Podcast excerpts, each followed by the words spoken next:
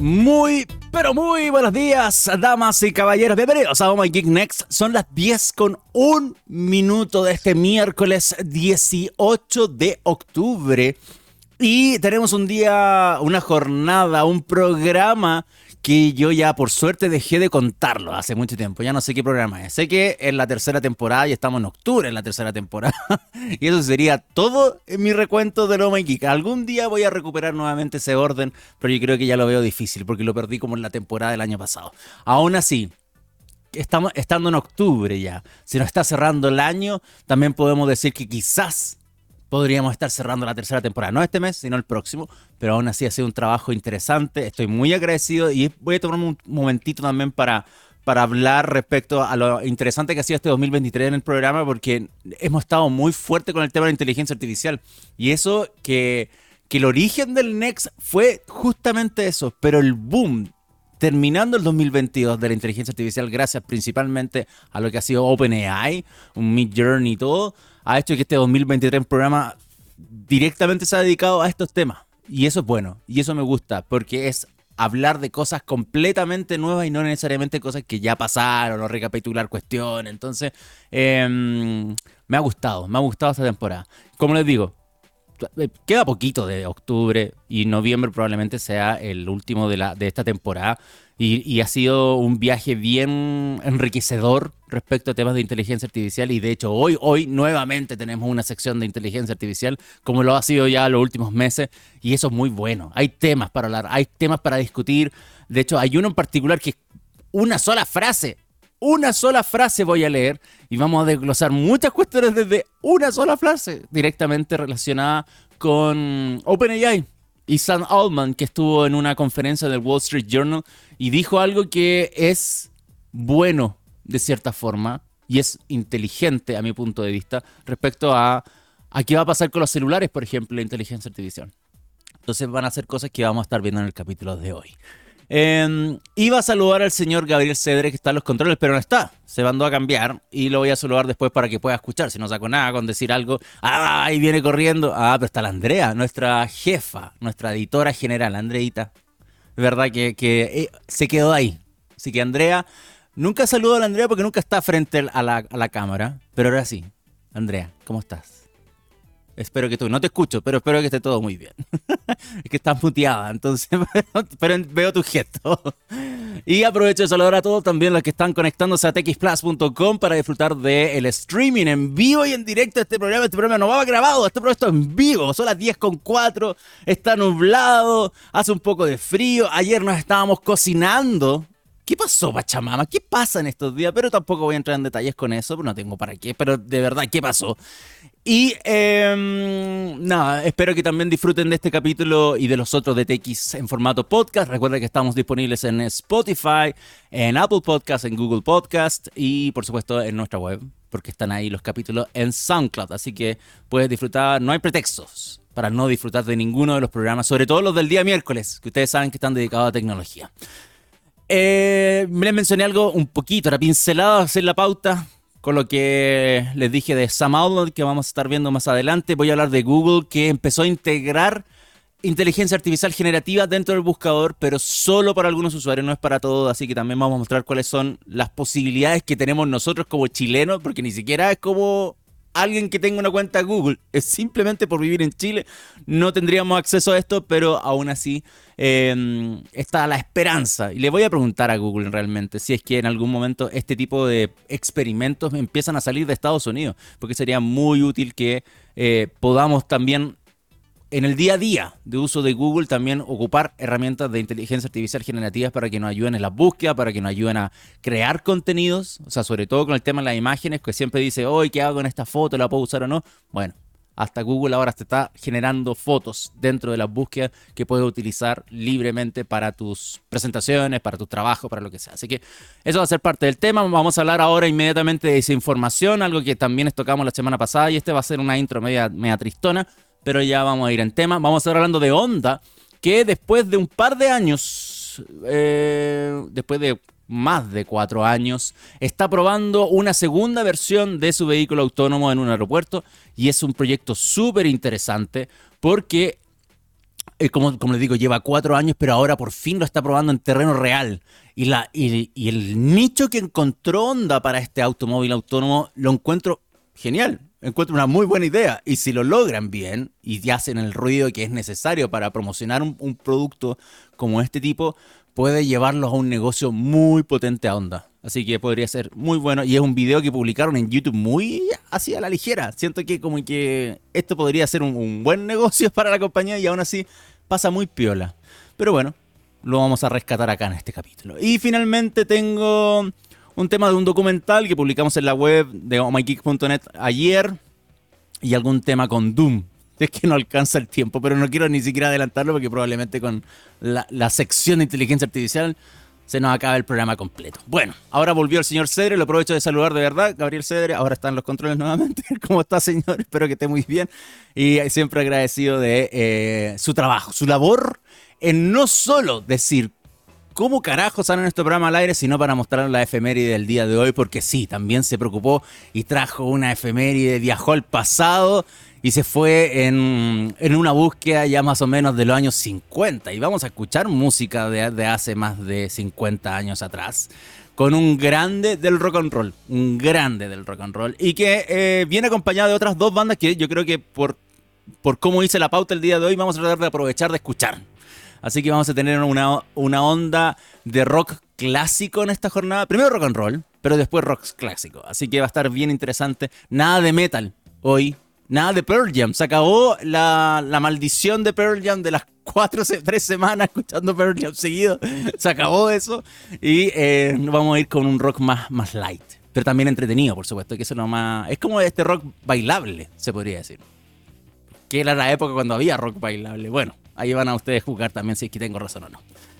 Como les dije, el primer tema que quiero mencionar, eh, ni siquiera preparé foto para este tema, me, dio, me da pena hablar de esta cuestión. No, no sé si pena, porque también lo, lo, justo en la intro, en el primer tema de la semana pasada, hablé de esto mismo. Pero lo que pasó ahora fue la consecuencia de las cosas que se están haciendo mal en el mundo online. La semana pasada, no les voy a volver a contar lo que pasó la semana pasada, pero les dije que la Unión Europea estaba advirtiendo a las plataformas sociales, específicamente a Twitter o a X, como quieran decirle, sobre contenido ilegal que se estaba publicando en la plataforma, sobre eh, lo que estaba ocurriendo en el conflicto entre Hamas e Israel eh, en estas últimas semanas, en estos últimos días. Y ha existido una oleada de desinformación y eso es lo que estaba acusando el comisario europeo del Mercado Interior y Servicios en relación a la ley de servicios digitales que existe en la Unión Europea y que controla absolutamente este tipo de situaciones, donde cuando las plataformas se hacen la, se lavan las manos y dicen, no, acá no hay nada de desinformación, no, acá no pasa nada. Ahora es todo lo contrario. Van a estar encima y molestando constantemente. Y eh, eso hablábamos la semana pasada. El tema de la desinformación que existía con eh, el conflicto entre Israel y Hamas.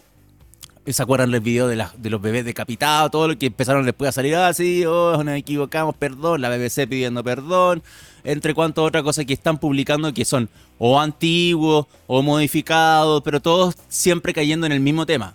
O noticia falsa o desinformación que hay que separarlas por dos mundos separados. El tema, el de esta semana, es que en Estados Unidos un señor de 71 años mató a un niño palestino de 6 años y dejó gravemente herida a su mamá por culpa de teorías conspirativas sobre un supuesto día global del yihad que empezaron a difundir medios de comunicación de extrema derecha en Estados Unidos y que esta persona se lo compró se lo compró y atacó al vecino. Y los vecinos eran justamente este niño palestino de 6 años que mató y a la mamá que dejó gravemente herida. Y este es un señor de 71 años que se comió esta desinformación del supuesto Día Global del Yihad, que partió, se originó de unos comentarios que es del fundador y ex líder de Hamas, pero fue una mala traducción de lo que hablaba de como un día de ira, cuando estaban en plena guerra y hablaba dentro del conflicto directo con Israel, y pensaron que era como un día mundial del yihad. Y esto gatilló inmediatamente que esta persona fuese con esta teoría conspirativa en su mente a atacar, matar y herir gravemente a dos personas palestinas que vivían en Estados Unidos. Entonces, eh, esta cuestión es justamente reflejo de lo que hablábamos la semana pasada. Y acá no, no uno no viene tampoco a, dárselas de como del, orador máximo, de, pero sí de, al menos de advertir este tipo de situaciones. Acá pasó una cuestión donde hay un adulto mayor que simplemente escucha cosas, lee cosas y me doy cuenta con entre con mi familia, con las personas que no sé, los tíos, los papás de mis amigos, que son muy fáciles de caer en estas situaciones. Y en, este, en esta situación en particular fue algo que escuchó, creo, en un programa de radio directamente, de un programa, de un podcast de, radio que, que, mm, que, es de ultraderecha y que invitaba a, esta, como a estar casi armados contra la supuesta violencia de los musulmanes en este día global del yihad y todo. Pero pasa también más comúnmente este tipo de desinformación en los grupos de WhatsApp, en los comentarios que lees en Twitter, los comentarios que ves en Facebook, los videos que están publicados. Y yo sé que es tremendamente difícil, tremendamente difícil que las plataformas puedan decir, oye, vamos a tener en control todo, porque es, complejo, el volumen de información que se, que se publica nos da obviamente para estar bloqueando todo inmediatamente. ¿Se acuerdan del, del que lo hablamos también acá, el, acá en, No Man Geek Next? ¿Se acuerdan el, el, el tiroteo de Christchurch? Que el tipo transmitió 12 minutos cómo iba entrando en las mezquitas disparando gente y cómo Facebook se dio cuenta 12 minutos después que esta estaba en vivo, simplemente. Es porque, por ejemplo, no hay control de los lives. Hasta que alguien empieza a denunciar, no hay control de un live, por ejemplo, en ninguna plataforma. No son capaces de controlar ese tipo de cosas. No hay una, una tecnología suficiente como para hacerlo. Son revisiones manuales, principalmente. Sobre todo en Twitter, que echó a casi toda la planilla de, trabajadores y ahora hay muy poca gente manteniendo ese sitio web corriendo. Es como si, em, no sé, ya casi que hay un hamster corriendo dentro de un servidor para que esta cuestión ande y van a estar pidiendo más filtro al contenido que se está publicando. Entonces al menos la invitación, porque ya estas cosas ocurren, pasan por desinformación, o sea, estamos hablando de un asesinato y casi doble por parte de una persona que se comió una desinformación justamente este conflicto, lo que hablábamos la semana pasada y lo que llevó a que en siete días simplemente un incidente que claramente lleva la atención mundial. Estamos llenos de estas noticias en todo el día hablando de esta cuestión. Y acá la culpa la tienen los medios de comunicación, las personas que lo consumen, las personas que lo difunden. Entonces hay una no es difícil apuntar con el dedo a uno y decir, ah, esta es culpa de Twitter, ah, esta es culpa de la BBC, esto es culpa del CNN o quien sea. Eh, yo creo que acá hay una cuestión compartida y que en el caso de nosotros, o sea, me estoy refiriendo a la persona que consume lo que está viendo, también debe cuestionarse constantemente, también debe tratar de corroborar con otras fuentes de información lo mismo que está escuchando cuando es algo totalmente eh, fuerte. Como decir que, que nos están haciendo un día mundial del yihad para que vamos a repartir muerte por el planeta, que ya suena raro y ridículo, pero eh, de cierta forma tampoco es como complejo pedirle a alguien de 71 años que también empieza a hacer eso, pero si ustedes ven que en sus adultos, papá, abuelo, mamá, lo que sea, tío, tía, empiezan a, desvariar con cuestiones como esta, también es bueno ayudarlos a educar, ayudarlos a que también puedan encontrar información. Yo normalmente lo hago. Hay algo que no me quedo callado, es cuando escucho que algo no tiene nada que ver con la realidad y les digo, oye, eso, eso es falso. Y se lo he dicho a amigos míos, amigos, misma edad, que han compartido cosas, decirle, oye, ¿sabéis qué? Es la mejor de la onda, lo que acabas de compartir es falso. Es falso y te recomiendo borrarlo, simplemente. Y no hacer eco de estas cuestiones. Y cuando pase de nuevo, si quieres seguir, porque me pasó, por ejemplo, con alguien que, que sigue una cuenta en Twitter que comparte normalmente cosas falsas, y es como, ah, pero es por su preferencia política y es como, loco, si de verdad voy a seguir en esto o siguiendo este tipo de personas que ya sabemos que comete este tipo de error, al menos cuestiónatelo un poco, cuestionate las cosas. Si esa es nuestra misión. Así que bueno, eh, quería mencionar ese tema solamente. Yo sé que es feo comenzar el programa así, me da lata también. Como no, no ser como bajón con el primer tema, pero hay que hablarlo, hay que decirlo. Y la desinformación en Internet, les dije la semana pasada también, es mucho más atractiva que las noticias verdaderas. Se comparten más noticias falsas, como de, incluso de medio sátira, más que un medio real. Y eso ocurre en Internet. Porque el clic, porque el like, porque el comentario, por la discusión, no necesariamente por el afán de desinformar, sino porque son más atractivas las cosas falsas que lo que ocurre realmente en la vida real. Ah, bueno, señor Gabriel Cedres, ahora que está de vuelta. Vamos a ver la música que eh, nos tiene preparado para el día de hoy. Como les dije, vamos a retroceder en el tiempo buscando canciones que van por los años 50 la primera, pero después también nos saltamos un par de añitos, quedándonos por los 70 más o menos, creo que sí, si no me equivoco. Por lo menos la, de The Who anda por ahí, pero la de Rolling Stone no estoy muy seguro. Aún así, la efeméride del día de hoy tiene relación a un gran personaje, a un gran personaje del rock and roll. Y nos referimos a Chuck Berry que un día como hoy, un 18 de octubre, pero de 1926, nació Chuck Berry en San Luis, Missouri, Estados Unidos. Y su nombre original es Charles Edward Anderson. Pero ¿quién va a querer escuchar a Charles Edward Anderson? Así que dijo, no, me voy a poner Chuck Berry nomás, punto. Y él fue un compositor intérprete, cantante, guitarrista estadounidense, impresionantemente bueno, impresionantemente dinámico. Es considerado uno de los músicos más influyentes de la historia del rock and roll y es así es. Y no hay discusión, y no hay por dónde buscarle algo con canciones como Maybelline, Rock Over Beethoven, Rock and Roll Music y por supuesto Johnny B. Good.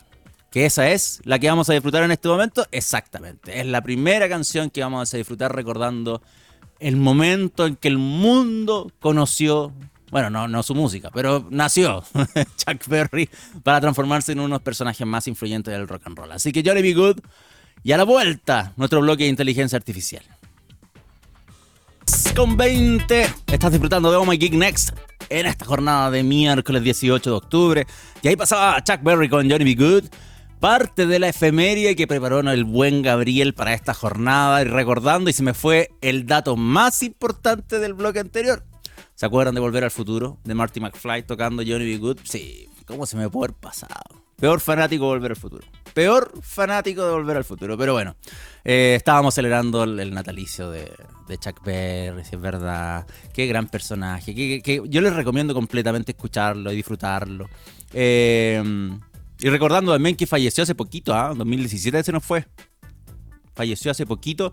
Y la última vez que vino a Chile, que no fue muy bueno tampoco su, su visita, eh, porque ya estaba viejito ya, pues, fue el 2013.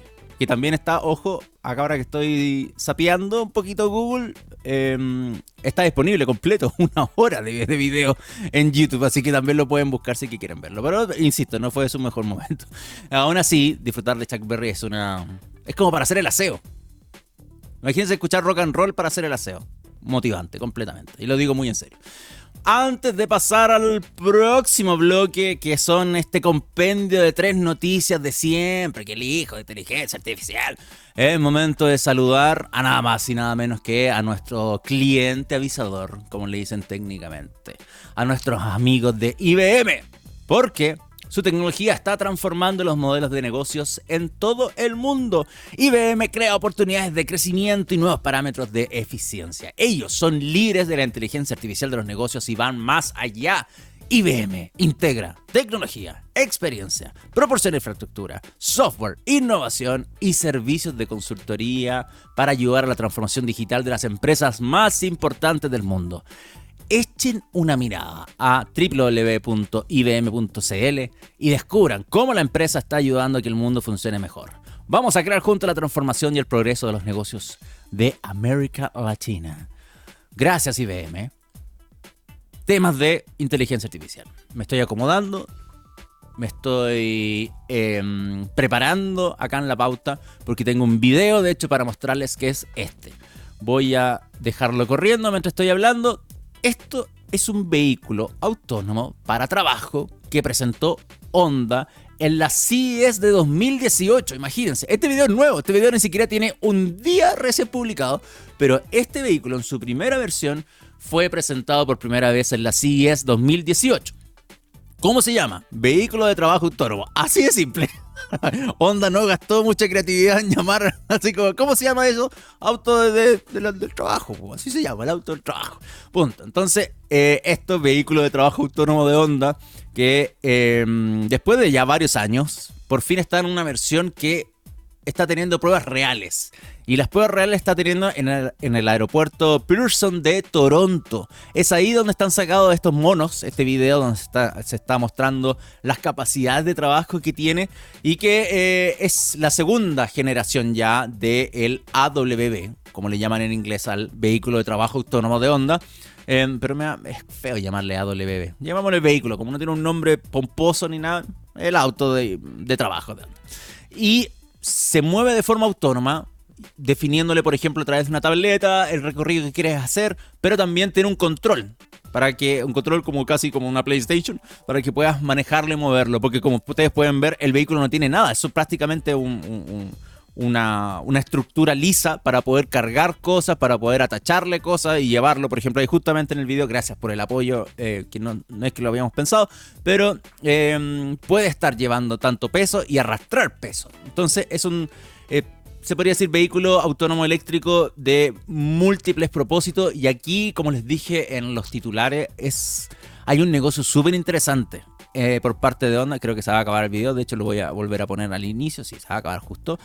Em, donde creo que Honda, por ejemplo, le dio al, palo en decir el aeropuerto puede ser un muy buen lugar para poder llevar a, nuestro vehículo autónomo que haga múltiples tareas. Si ustedes se fijan, cuando van a un aeropuerto, cuando van a volar y están arriba del avión, ponte tú y miran por la ventana y ven la losa, hay una cantidad de vehículos absurda. Un vehículo para llevarte las maletas, un vehículo que pone la escalera si es que no hay manga, un vehículo que... Em, no sé, mueve el avión. Cuando hay que irse, se conecta el, vehículo que lo tira para atrás y después lo suelta para que el avión siga avanzando, porque los aviones no retroceden, sino avanzan solamente. Entonces hay distintos vehículos para distintos propósitos.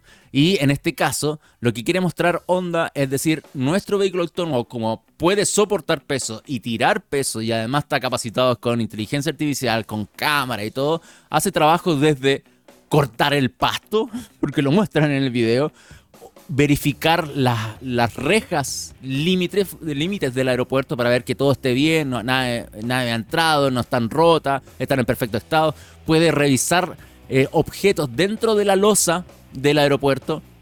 Pero además, y aquí viene lo interesante, puede cargar cosas. O sea, ahí mostraban que llegaba una, una caja en un pallet y se lo dejaban encima, pero también pueden arrastrar el carrito de las maletas. Entonces puede ser un vehículo que haga todos los trabajos. Y por eso encuentro que Honda dijo, es, o sea, Honda pone este automóvil en funcionamiento en el aeropuerto eh, Pearson de Toronto para ver cuáles son las capacidades que puede llegar a tener. Ahora, claro, ahí mostraban justamente las características técnicas que puede tener el vehículo, eh, pensando en, las capacidades que tiene de arrastre y de peso, sobre todo, eh, porque a la larga su trabajo va a ser ese más que, porque obviamente le ponen eso como de, ah, si puede ver si la reja está rota, pero no van a ocupar tremendo camión para hacer ese trabajo. O sea, la idea yo creo que es justamente esto, la capacidad que tenga de, girar, la capacidad que tenga de transportar, la capacidad que tenga de arrastrar y, en un volumen claramente reducido, porque el auto tampoco no es muy grande que digamos, o sea, no, no, no, sinceramente yo no lo encuentro muy grande. Y tiene la capacidad de tener, por ejemplo, 400 kilos sobre y de arrastrar 750 kilos. Entonces no es malo. Claramente no va a arrastrar el avión por ningún lado, porque si no, si puede arrastrar 750 kilos, le falta mucho más todavía para poder tirar un avión.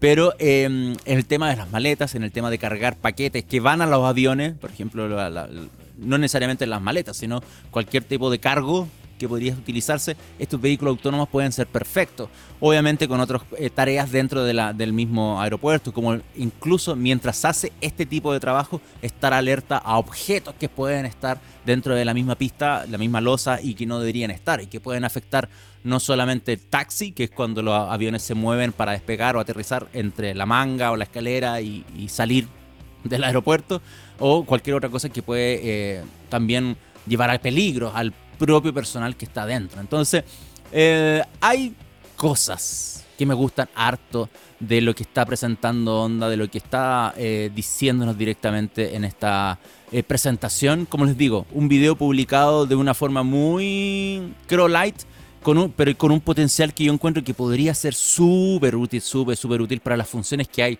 específicamente dentro de un aeropuerto y a saber tú en otro tipo de eh, instancias donde existe también la utilización de distintos vehículos que pueden ser reemplazados por uno robótico.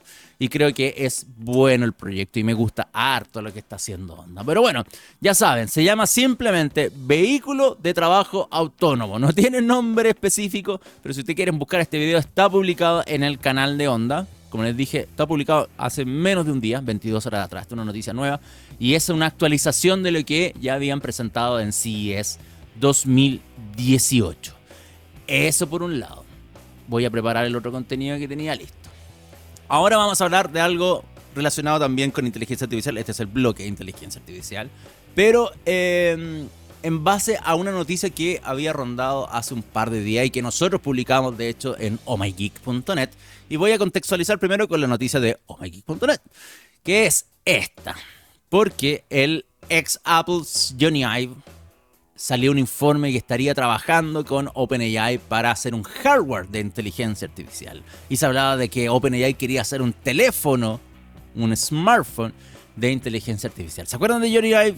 Johnny Ive, diseñador estrella de Apple que estuvo detrás del iPhone, del iPod, de muchos productos por lo largo de varios años, junto principalmente a Steve Jobs y después a Tim Cook, pero originalmente su gran partner era Steve Jobs. De hecho, eh, parte de, la biografía de Jobs era que con quien almorzaba Jobs era con este señor.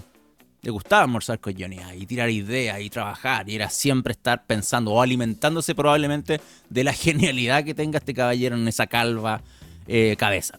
Aún así, todo lo que tiene que ver con Johnny Ive y OpenAI tuvo su momento de, em, no sé si de inflexión, pero sí de, por un lado, hay gente que probablemente se desilusionó, pero otra gente que está apostando a otro tipo de cosas que podría pasar el día de mañana. Y si es que en algún momento se van a sepultar los celulares o de frentón nos va a llevar a, una evolución de los mismos. La cosa es que ayer el señor Sam Altman, que es, no tengo video ni imágenes de esto, por si acaso, no tengo para mostrar porque de hecho si uno quiere ver lo del Wall Street Journal tiene que pagar. Y acá en No My Geek somos un programa pobre y no vamos a pagar para ver un video solamente para tenerlo de fondo corriente. Entonces, lo que pasó ayer es que Sam Altman estuvo en una conferencia con el Wall Street Journal y eh, en preguntas con la periodista Joanna Stern, le dijeron, oye, ¿qué onda con Johnny Ive? Así como, ¿qué está pasando? ¿Que van a hacer un celular de inteligencia artificial? Y la respuesta de Sam Altman fue todo lo contrario. Dijo, eh, nosotros creemos que podemos hacer algo grandioso, pero todavía no sabemos lo que es.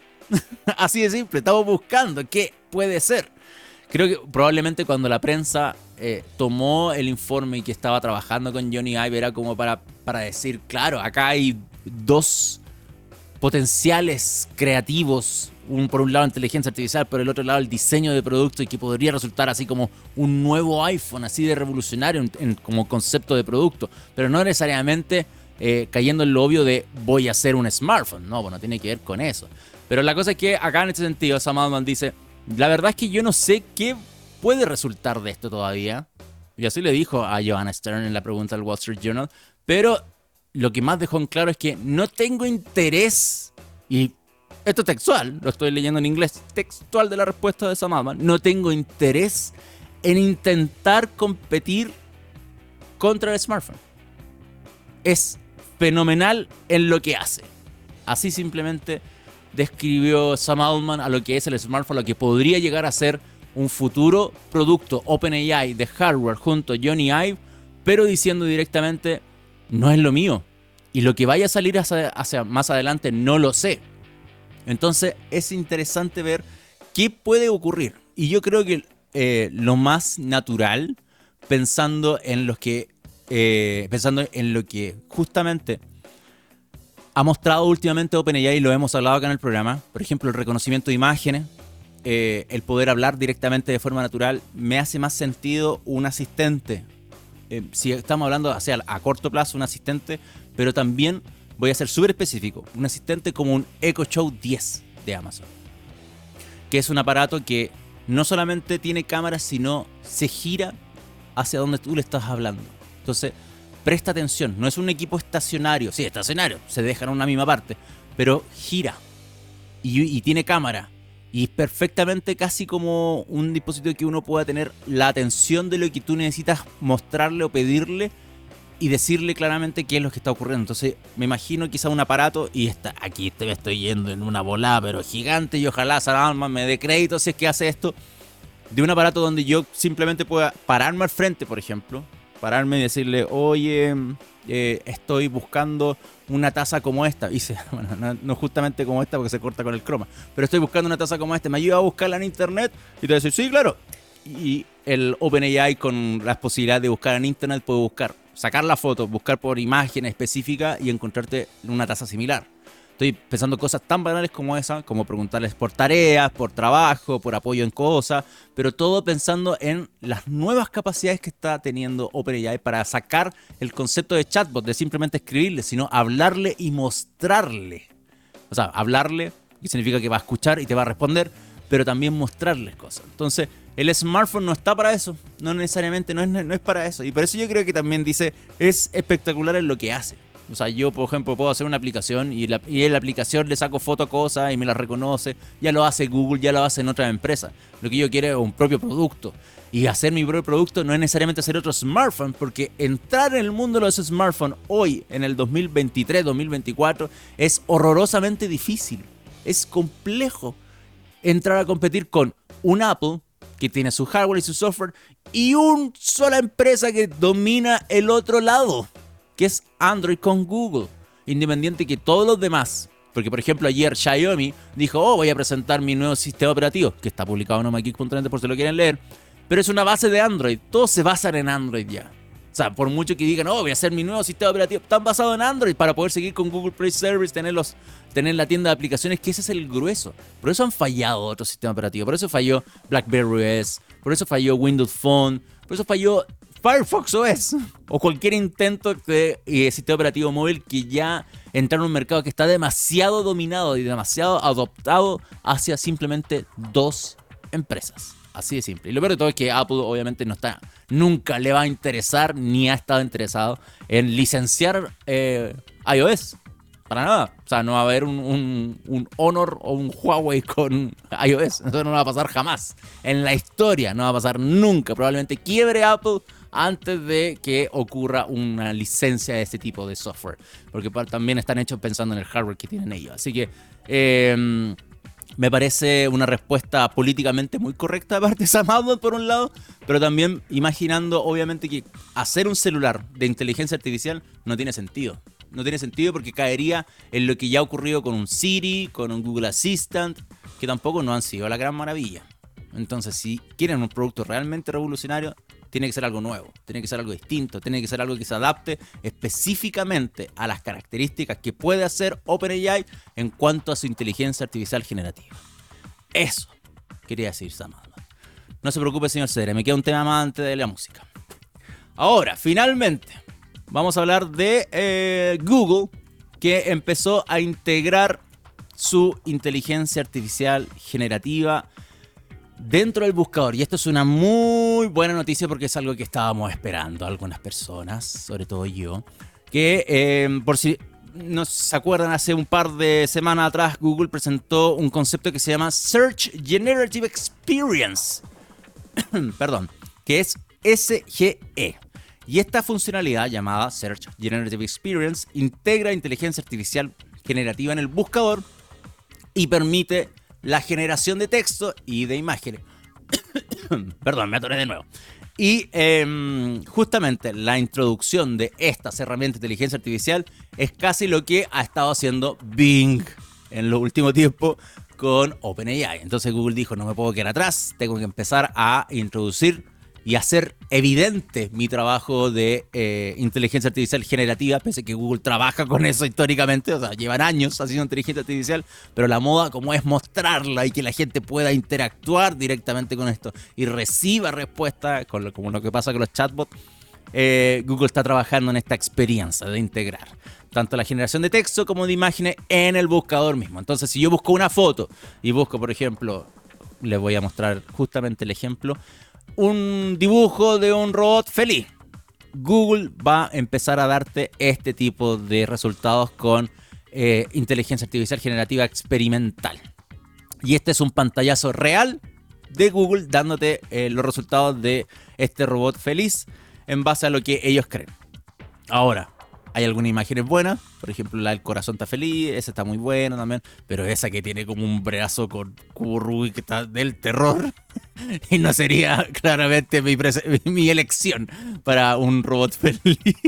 y creo que hay casi, casi pelando el copyright con esa película de Robin Williams que era robot también creo que anda por ahí con, con, esa imagen. Así que no sé de dónde habrá sido entrenado esto, pero está también difícil por la referencia. Pero bueno, eh, esto de, la, de las búsquedas con inteligencia artificial generativa no está disponible para todos lamentablemente, porque sí, es parte de lo que son los experimentos eh, de Search Labs, así se llama la, la integración de, y la, la, posibilidad de poder acceder a este tipo de, de, herramientas de forma anticipada, pero no está disponible para todos en todo el mundo. Acá, esta página es de Google. Si ustedes entran a labs, eh, slash C, SGE, que es justamente lo que estoy diciendo que es la em, Search Generative Experience, que es SGE van a llegar a esta página, donde muestra los ejemplos de inteligencia artificial generativa en el buscador de Google. Y todo muy bien, los ejemplos son súper buenos, dice, oh sí, pues se parece mucho a Bing, pero era necesario y funciona no solamente con las búsquedas, sino también funciona con este, este ejemplo, por ejemplo, de Google Maps me parece maravilloso. Y acá hay cosas, muchas cosas bonitas de lo que uno puede hacer. El problema es que yo digo, oh, yo quiero participar de esto. Y lo que va a pasar es esto, no vas a poder usarlo necesariamente porque vives en Chile. Y ese problema em, puede ocurrir. Ya habría que, ustedes podrían buscar las formas más creativas de poder acceder a este proyecto sin la necesidad de caer en esta advertencia de que vives en un país tercermundista y no puedes utilizar mis herramientas por ahora. Aún así, pues, insisto, VPN puede ayudarte quizás a este tipo de proceso, pero me parece súper interesante la posibilidad de experimentar lo que Google quiere para nosotros en distintos formatos, porque este, incluso el video que va mostrando acá son distintos ejemplos de cómo yo puedo encontrar cosas apoyadas con inteligencia artificial. O sea, preguntas mucho más específicas, preguntas mucho más personalizadas, buscar cuestiones que involucren otros productos de Google mismo, no solamente resultados de búsqueda relacionadas, porque yo creo que a la larga es eso el negocio, es que diga, ok, te voy a ayudar a buscar algo, pero te voy a buscar, ayudar a buscar algo que involucre a Google Maps, que involucre a, no sé, todos los productos que posiblemente pueda tratar de enchufarte de Google y que no necesariamente estás ocupando ahora y que no tienes que consultar a otra página web. No, te quedas siempre en Google buscando y yo te voy a dar el resultado. Y obviamente anexado al principal negocio de Google que son ads, que son la publicidad. Entonces, claro. Eh, hay, un, hay un trabajo acá que no solamente significa elevar la experiencia hacia la inteligencia artificial, sino también hacia la venta. Y claramente es un buen paso. Si lo vemos como industria y como negocio, es un buen paso que Google llega tarde. Sí, llega tarde porque Bing, pese a que no es un buen buscador para nada, ya lo hizo antes. Entonces encontró el partner idóneo para poder ejecutar esta idea. Eh, aún así, yo no uso Bing pese a que tiene Chat y toda la implementación, porque sigo ocupando Google, ya que Google sigue siendo un mejor buscador, y hasta el propio Satya Nadella lo dijo hace un par de días, que Google simplemente pasaba por encima de ellos porque hicieron mejor la pega. Tan simple como eso. Pero bueno, eso con eh, la presentación de Google en cuanto a inteligencia artificial generativa en el buscador. Ya lo está probando, ya está implementado. Y espero que eh, Search Generative Experience salga de esta fase experimental, beta, como quieran llamarlo, en, en Search Labs y sea ya parte íntegra de lo que el usuario puede usar, de forma opcional. Siempre de forma opcional y no de forma obligatoria o imperativamente enchufada eh, a los usuarios porque muchos probablemente no le van a encontrar la gracia o va a decir, oh, esta cuestión rellena, no, déjenme buscar tradicionalmente. No hay para qué obligar a la gente a, a implementar estas cosas, pero sí que sean cuestiones opcionales y que Google las pueda ofrecer. Considerando que son todas experimentales de igual forma y que sabemos muy bien los resultados no necesariamente pueden ser los, los, más mejor, por así decirlo, de una forma muy coloquial y kuma. Ya, señor Cedre, vamos a ir a la música. Aparte que me estoy reventando la cara con la iluminación porque salió el sol y yo no cerré las cortinas. Así que se ve muy feo este mono y voy a aprovechar la música para hacer el último tema con las cortinas cerradas. Vamos a escuchar The Rolling Stones, saltándonos casi dos décadas de Chuck Berry, em, con It's Only Rock and Roll, but I Like It. Y The Who va a quedar probablemente desechada, amigo mío. Probablemente que desechada. Bueno, así es la vida. La última canción nunca la, casi nunca la alcanzamos a reproducir. Bueno, The Rolling Stone. Y a la vuelta, y a la vuelta, ¿qué hay a la vuelta? Ah, vamos a estar hablando del documental de MySpace. Vamos a hacer un viaje a la nostalgia. Si es que alguien ocupó MySpace. Yo sí lo ocupé. Y era una experiencia horrenda, sobre todo en esas páginas modificadas por HTML que eran asquerosas, llenas de GIF. Pero ya vamos a entrar en detalles con eso. Así que Rolling Stones, ya la vuelta a MySpace. Quedan pocos minutitos para despedirnos, pero aún así, hay un bloque de noticias. De una noticia en realidad, pero vamos a rematar con esto porque me parece un buen momento de hablar de una de las redes sociales que se presentó por la década del 2000 y fue el sitio web más visitado del mundo en algún momento en Estados Unidos, le ganó a Google. Eh, y esto fue previo a que llegara Mark Zuckerberg y lo arruinara todo. Y se trata de MySpace. No sé si te acuerdan de MySpace, los más viejitos, no necesariamente los más jóvenes, porque claramente esto se fue al carajo el 2008, empezó su declive. Entonces no necesariamente conocían a, MySpace. Y mucho antes de cualquier otra plataforma actualmente popular, tipo TikTok, tipo Instagram. Pero en las redes sociales antes, como era navegable en el escritorio, tampoco había celulares, smartphones potenciados para este tipo de interacción. Eh, estaban estas, webs de redes sociales o de tipo weblog donde uno podía estar publicando. Pero MySpace, la gran gracia fue que probablemente fue la primera plataforma social donde te permitía conectarte con gente famosa. Entonces MySpace, si bien era una plataforma donde tú podías publicar cosas, tener un perfil, tener una fotito, interacción contigo, mensaje, eh, un, muro con comentarios, todo lo que uno podría imaginarse como interacción básica entre personas a nivel mundial, y uno tenía amigos y seguía y cosas así, era que las bandas musicales, por ejemplo, hicieron carrera en MySpace. The Chemical Brothers, Katy Perry, fueron algunos de que se lanzaron al estrellato gracias a sus perfiles de MySpace. Porque MySpace en artistas podía dejar un, reproductor, un player con canciones. Y la gente podía ir a MySpace a escuchar canciones legalmente de cada artista en los perfiles de cada uno.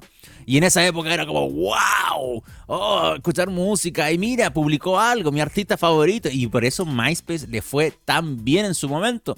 O sea, de hecho, sin ir más lejos y sin entre el año 2005 y 2008, si yo sé que es un tiempo muy cortito, MySpace fue la red social más visitada del mundo. Y eh, nosotros en Latinoamérica empezamos a tener un declive del uso de MySpace, no era muy popular por este lado, porque adivinen quién pasó por encima, Fotolog. Fotolog fue la plataforma social que más utilizaba en Latinoamérica y no fue MySpace en su momento, pero en Estados Unidos estaba en llamas el uso de MySpace hasta el año 2008. ¿Y por qué el 2008? Porque fue justamente ahí cuando Facebook empezó a pasarle por encima. Y ya después, eh, para el 2011, MySpace se encontraba en el lugar 91 del tráfico de toda la internet. O sea, se pegó un guatazo bien grande con la llegada de Facebook. Yo me acuerdo de hecho que mi, primer perfil de Facebook cuando todavía estaba en la universidad. Y nadie ocupaba Facebook. Lo ocupaban puros gringos y puros ingleses, porque ese fue el otro salto que se pegó, el ir hacia la universidad en Inglaterra. Pero nada, en su momento fue abandonar MySpace. Yo tenía mi perfil de MySpace, me gustaba MySpace, yo no lo decoraba. Si sabía HTML podías poner cosas porque te dejaba editarlo en HTML y, y colocabas tu GIF. Y no, hay una harta experiencia. las bandas, mis bandas favoritas tenían perfil en MySpace y también escuchaba su música ahí. Entonces, claro, eh, tuvo su, sus años de gloria. Pocos, pero tuvo sus años de gloria. Y en la publicación que hicimos en omangeek.net ¿Para dónde quiero llegar con todo esto? Pues no, estoy hablando de MySpace gratuitamente, sino que van a hacer un documental de MySpace y va a aparecer uno de los creadores que es Tom Anderson, que era este, este personaje que es uno de los memes también más reconocibles de Internet. Si uno pone Tom de MySpace, sale esta foto, porque esta foto era la que usaba Tom Anderson en su perfil de MySpace y la gracia era que cuando tú te hacías una cuenta en MySpace, inmediatamente eras amigo de Tom Anderson. O sea, era una obligación que tu primer amigo era el CEO de la compañía. Era como si para escuchar TX Plus que ser amigo de Gabriel Sala cada vez que quieres utilizar la página web. Imagínense el, horror que sería eso, pero en este caso era em, también parte de la experiencia. Entonces, claramente se generó. O sea, este compadre se hizo famoso simplemente no por ser el CEO, sino era porque quién carajo es este personaje que, quiere, que es mi amigo obligatoriamente en la plataforma. Así que eh, el documental va a tener a Tom Anderson en parte de los comentarios. Y va a tener también a otros personajes relacionados con la propia compañía, pero también artistas que encontraron eh, impulsadas sus carreras gracias a la plataforma. Yo de verdad tengo, con la experiencia que tuve con la película de Blackberry, que era una película, obviamente, eh, más, contaba la historia, obviamente, pero no era un documental, era una película, que la encontré muy buena. A mí me gustó mucho la película de Blackberry. Eh, le tengo fe a lo que podría ser un documental de MySpace, también pensando que fueron empresas disruptivas muy fuertemente, aunque en el caso de, MySpace fue por poquito tiempo, como les mencionaba, pero sin un MySpace no habría necesariamente un, cualquier otra plataforma social que venga después. Simplemente este es como el, ejemplo base como para hacer las cosas y después para no terminar haciéndolas. Que claramente no evolucionó, se quedó atrás y todo después. ¿Se acuerdan que lo terminó comprando Justin Timberlake? terminó comprando con otra empresa eh, a MySpace. Ahora en realidad ni siquiera sé qué es MySpace. El dominio debe existir, pero no sé qué, qué habrá en myspace.com. De hecho, vamos a echar una mirada porque eh, esto no me había preocupado. Sigue siendo una plataforma web relacionada a la música. Sigue siendo una plataforma web relacionada a la música. No, no, no veo nada que en realidad me llame la atención por ahora, pero claramente tiene usuarios y, habla de música, habla de video, de gente. Escucha música. Mira, karaoke, Dr. Dre, cosas así.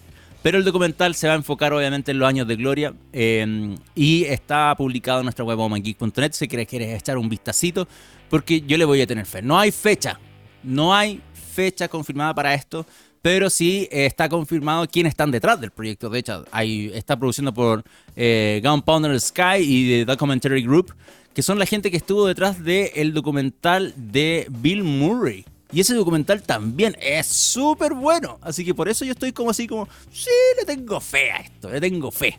Y es un fenómeno de una plataforma, como les digo, con pocos años de edad, pero que dejó mucho en la historia de las redes sociales de Internet. Muchas personas no tienen ni idea qué es carajo es MySpace porque no lo usaron necesariamente ni siquiera en la época, porque como era, como les digo, eh, más popular en Estados Unidos y acá estábamos todos con Fotolog. Todos teníamos Fotolog todos teníamos Fotolog. No conocía a nadie que no tuviese Fotolog. Pero eh, tener MySpace ahora, obviamente la gracia era acercarse a tu artista favorito. Yo me acuerdo de haber escuchado las tonadas antes de piratear, obviamente, el MP3, porque, porque también en la época estaba, estaba Casa, estaba Soulseek, estaba, no sé, Napster de cierta forma, pero igual ya medio peleado con Metallica. Pero para escuchar música uno simplemente pirateaba pero tenía la opción legal de disfrutar algunas, algunas canciones. Incluso me acuerdo de Incud que sacó una canción específica en MySpace. Había que escucharla en su MySpace.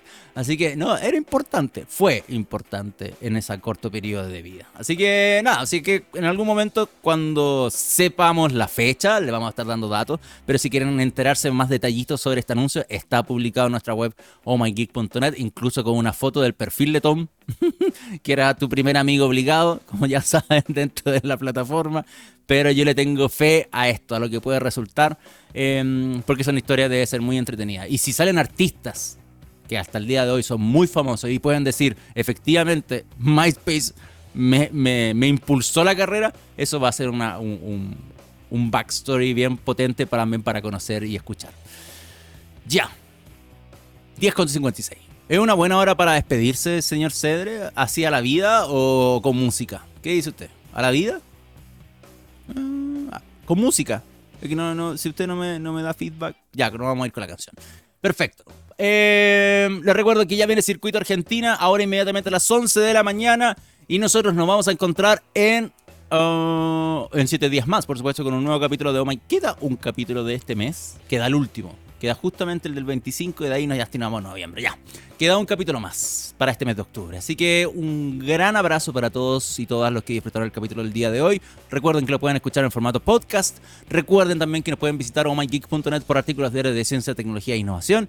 Y saludos al señor Gabriel Cedere por estar en los controles y a cualquiera que disfrutó el capítulo en vivo hoy, miércoles a las 10 de la mañana. Nos vemos en 7 días más. Un abrazo grande. Chao.